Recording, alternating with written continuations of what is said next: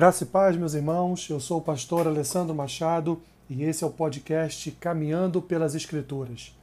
Hoje, dia 7 de fevereiro, estaremos fazendo a leitura de Gênesis capítulo 40, Jó capítulo 6, Marcos capítulo 10 e Romanos capítulo 10. Gênesis capítulo 40 diz assim: Passadas estas coisas, aconteceu que o mordomo do rei do Egito e o padeiro ofenderam o seu senhor, o rei do Egito indignou-se Faraó contra os seus dois oficiais, o copeiro-chefe e o padeiro-chefe, e mandou detê-los na casa do comandante da guarda, no cárcere onde José estava preso. O comandante da guarda pô-los a cargo de José para que os servisse, e por algum tempo estiveram na prisão. E ambos sonharam, cada um seu sonho na mesma noite, cada sonho com a sua própria significação, o copeiro e o padeiro do rei do Egito, que se achavam encarcerados. Vindo José pela manhã, viu-os e eis que estavam turbados. Então perguntou aos oficiais de Faraó, que com ele estavam no cárcere da casa do seu senhor: Por que tendes hoje triste o semblante? Eles responderam: Tivemos um sonho, e não há quem o possa interpretar. Disse-lhe José: Porventura, não pertencem a Deus as interpretações? Contai-me o sonho. Então o copeiro-chefe contou seu sonho a José e lhe disse: Em meu sonho havia uma videira perante mim e na videira três ramos ao brotar três ramos. Ao brotar a vide, havia flores, e seus cachos produziam uvas maduras. O copo de Faraó estava na minha mão. Tomei as uvas e as espremi no copo de Faraó, e o dei na própria mão de Faraó. Então lhe disse José: Esta é a sua interpretação.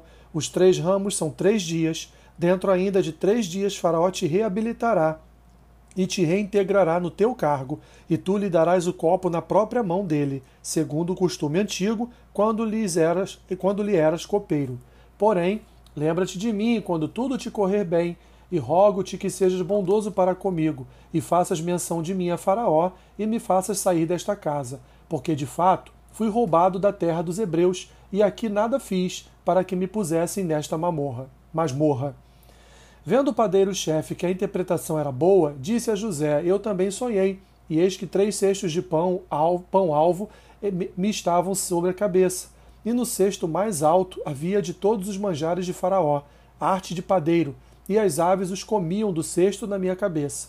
Então lhe disse José: A interpretação é esta: os três cestos são três dias. Dentro ainda de três dias, Faraó te tirará fora a cabeça e te pendurará num madeiro, e as aves te comerão as carnes. No terceiro dia, que era aniversário de nascimento de Faraó, deu este um banquete a todos os seus servos, e no meio destes reabilitou o copeiro-chefe e condenou o padeiro-chefe. Ao copeiro-chefe reintegrou no seu cargo, no qual dava o copo na mão de Faraó, mas o padeiro-chefe enforcou, como José havia interpretado. O copeiro-chefe, todavia, não se lembrou de José, porém dele se esqueceu. Jó capítulo 6 Então Jó respondeu: Ó, oh, se a minha queixa de fato se pesasse, e contra ela numa balança se pusesse a minha miséria, esta na verdade pesaria mais que a areia dos mares. Por isso é que as minhas palavras foram precipitadas, porque as flechas do Todo-Poderoso estão em mim cravadas, e o meu espírito sorve o veneno delas. Os terrores de Deus se arregimentam contra mim. Zurrará o jumento montês junto à relva? Ou mugirá o boi junto à sua forragem? Comer-se-á sem sal o que é insípido? Ou haverá sabor na clara do ovo? Aquilo que a minha alma recusava tocar, isso é agora minha comida repugnante. Quem dera que se cumprisse o meu pedido, e que Deus me concedesse o que anelo, que fosse do agrado de Deus esmagar-me, que soltasse sua mão e acabasse comigo. Isto ainda seria minha consolação, e saltaria de contente na minha dor, que ele não poupa, porque não tenho negado as palavras do santo. Por que esperar, se já não tenho forças? Por que prolongar a vida, se o meu fim é certo? Acaso a minha força não é a força é a força da pedra, ou é de bronze a minha carne? Não jamais haverá socorro para mim. Foram afastados de mim os meus recursos. Ao aflito, deve o amigo mostrar compaixão, a menos que tenha abandonado o temor do Todo-Poderoso. Meus irmãos aleivosamente me trataram. São como um ribeiro, como a torrente que transborda no vale. turvada com o gelo e com a neve que nela se esconde, torrente que no tempo do calor seca, emudece e desaparece do seu lugar.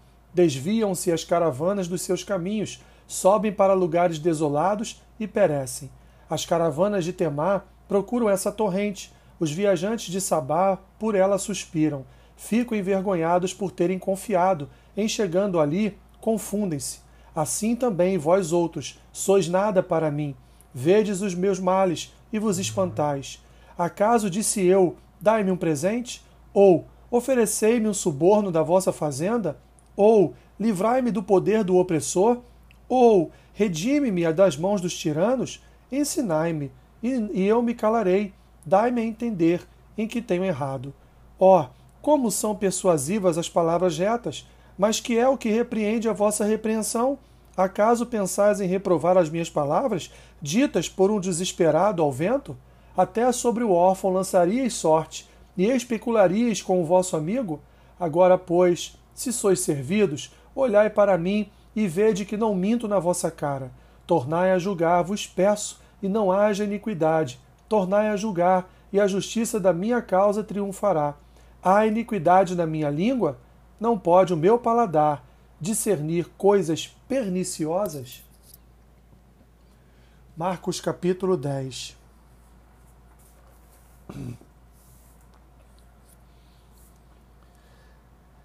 Levantando-se Jesus, foi dali para o território da Judéia, além do Jordão, e outra vez as multidões se reuniram junto a ele, e de novo ele, ele as ensinava segundo seu costume.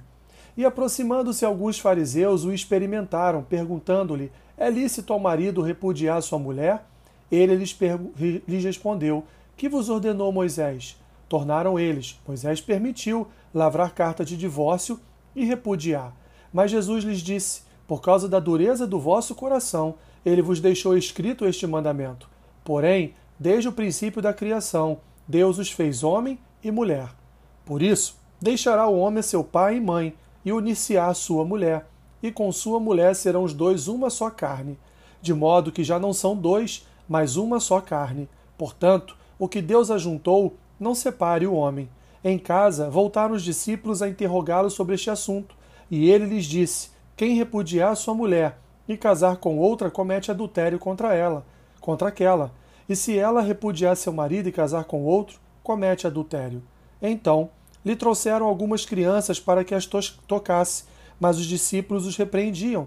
Jesus, porém, vendo isto, indignou-se e disse-lhes: Deixai vir a mim os pequeninos, não os embaraceis, porque dos tais é o reino de Deus. Em verdade vos digo: quem não receber o reino de Deus como uma criança, de maneira nenhuma entrará nele. Então, tomando-as nos braços e impondo-lhes as mãos, as abençoava. E pondo-se Jesus a caminho, correu um homem ao seu encontro e, ajoelhando-se, perguntou-lhe: Bom mestre, que farei para herdar a vida eterna? Respondeu-lhe Jesus: Por que me chamas bom? Ninguém é bom senão um, que é Deus. Sabes os mandamentos: Não matarás, não adulterarás, não furtarás, não dirás falso testemunho, não defraudarás ninguém, honra teu pai e tua mãe. Então ele respondeu: Mestre, tudo isso tenho observado desde a minha juventude. E Jesus, fitando-o, o amou e disse: só uma coisa te falta. Vai, vende tudo o que tens, dá-o aos pobres e terás um tesouro no céu. Então vem e segue-me. Ele, porém, contrariado com esta palavra, retirou-se triste, porque era dono de muitas propriedades. Então, Jesus, olhando ao redor, disse aos seus discípulos: Quão dificilmente entrarão no reino de Deus os que têm riquezas. Os discípulos estranharam estas palavras mas Jesus insistiu em dizer-lhes: Filhos, quão difícil é para os que confiam nas riquezas entrar no reino de Deus. É mais fácil passar um camelo pelo fundo de uma agulha do que entrar um rico no reino de Deus. Eles ficaram sobremodo maravilhados, dizendo entre si: Então, quem pode ser salvo? Jesus, porém, fitando neles o olhar, disse: Para os homens é impossível, contudo, não para Deus, porque para Deus tudo é possível. Então, Pedro começou a dizer-lhe: Eis que nós tudo deixamos e te seguimos. Tornou Jesus: Em verdade vos digo que ninguém há que tenha deixado casa, ou irmãos, ou irmãs, ou, mãe, ou, ou irmãs, ou mãe, ou pai, ou filhos, ou campos por amor de mim e por amor do Evangelho, que não receba já no presente o cêntuplo de casas, irmãos, irmãs, mães, filhos e campos, com perseguições, e no mundo por vir a vida eterna. Porém, muitos primeiros serão últimos, e os últimos primeiros. Estavam de caminho, subindo para Jerusalém, e Jesus ia diante de seus discípulos. Estes se admiravam e o seguiam tomados de, de apreensões, e Jesus, tornando a levar à parte os doze, passou a revelar-lhes as coisas que lhe deviam sobrevir, dizendo: Eis que subimos para Jerusalém, e o filho do homem será entregue aos principais sacerdotes e aos escribas. Condená-lo-ão à morte e o entregarão aos gentios. Hão de escarnecê-lo, cuspir nele, açoitá-lo e matá-lo, mas depois de três dias ressuscitará. Então se aproximaram dele Tiago e João, filhos de Zebedeu, dizendo-lhe: Mestre, queremos que nos concedas o que te vamos pedir. E ele lhes perguntou: Que quereis que vos faça? Responderam-lhe: Permite-nos que na tua glória nos assentemos um à tua direita e o outro à tua esquerda. Mas Jesus lhes disse: Não sabeis o que pedis. Podeis vós beber o cálice que eu bebo, ou receber o batismo com que eu sou batizado? Disseram-lhe: Podemos. Tornou-lhe Jesus: Bebereis o cálice que eu bebo, e recebereis o batismo com que eu sou batizado. Quanto, porém, ao assentar-se à minha direita ou à minha esquerda, não me compete concedê-lo, porque é para aqueles a quem está preparado. Ouvindo isto, indignaram-se os dez contra Tiago e João. Mas Jesus, chamando-os para junto de si, disse-lhes: Sabeis que os que são considerados governadores dos povos têm-nos sob seu domínio, e sobre eles os seus maiorais exercem autoridade. Mas entre vós não é assim. Pelo contrário, quem quiser tornar-se grande entre vós, será esse o que vos sirva. E quem quiser ser o primeiro entre vós, será servo de todos. Pois o próprio Filho do Homem não veio para ser servido, mas para servir e dar a sua vida em resgate por muitos. E foram para Jericó.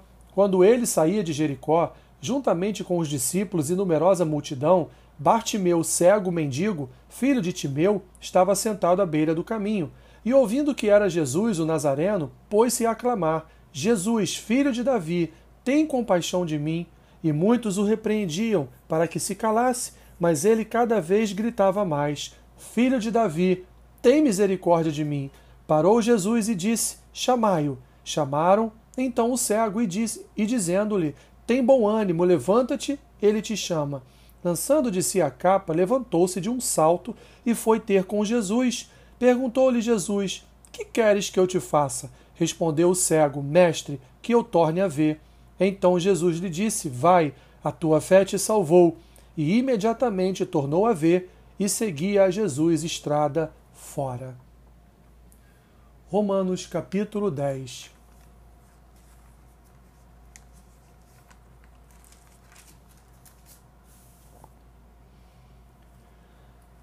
Irmãos, a boa vontade do meu coração e a minha súplica a Deus a favor deles são para que sejam salvos, porque lhes dou testemunho de que eles têm zelo por Deus, porém não com entendimento. Porquanto, desconhecendo a justiça de Deus e procurando estabelecer a sua própria, não se sujeitaram a que, a que vem de Deus, porque o fim da lei é Cristo, para a justiça de todo aquele que crê. Ora, Moisés escreveu que o homem que praticar a justiça decorrente da lei viverá por ela, mas a justiça decorrente da fé, assim diz: Não perguntes em teu coração: quem subirá ao céu? Isto é, para trazer do alto a Cristo, ou quem descerá ao abismo? Isto é, para levantar Cristo dentre os mortos. Porém, que se diz: A palavra está perto de ti, na tua boca e no teu coração. Isto é, a palavra da fé que pregamos. Se com a tua boca confessares Jesus como Senhor, e em teu coração creres que Deus o ressuscitou dentre os mortos, serás salvo. Porque com o coração se crê para a justiça, e com a boca se confessa a respeito da salvação. Porquanto, a Escritura diz: todo aquele que nele crê não será confundido, pois não há distinção entre judeu e grego, uma vez que o mesmo é o Senhor de todos, rico para com todos os que o invocam. Porque todo aquele que invocar o nome do Senhor será salvo. Como, porém, invocarão aquele em quem não creram? E como crerão naquele de quem nada ouviram? E como ouvirão, se não há quem pregue? E como pregarão, se não forem enviados? Como está escrito: Quão formosos são os pés dos que anunciam coisas boas. Mas nem todos obedeceram ao Evangelho, pois Isaías diz: Senhor, quem acreditou na nossa pregação? E assim, a fé vem pela pregação, e a pregação pela palavra de Cristo. Mas pergunto: porventura não ouviram? Sim, por certo. Por toda a terra se fez ouvir a sua voz, e as suas palavras até os confins do mundo. Pergunto mais: porventura não terá chegado isso ao conhecimento de Israel? Moisés já dizia: Eu vos porei em ciúmes com um povo, que não é nação. Com gente insensata eu vos provocarei a ira. E Isaías a mais se atreve, se atreve e diz: Fui achado pelos que não me procuravam, revelei-me aos que não perguntavam por mim. Quanto a Israel, porém, diz: Todo dia estendi as mãos a um povo rebelde e contradizente. Que Deus te abençoe rica e abundantemente. Amém.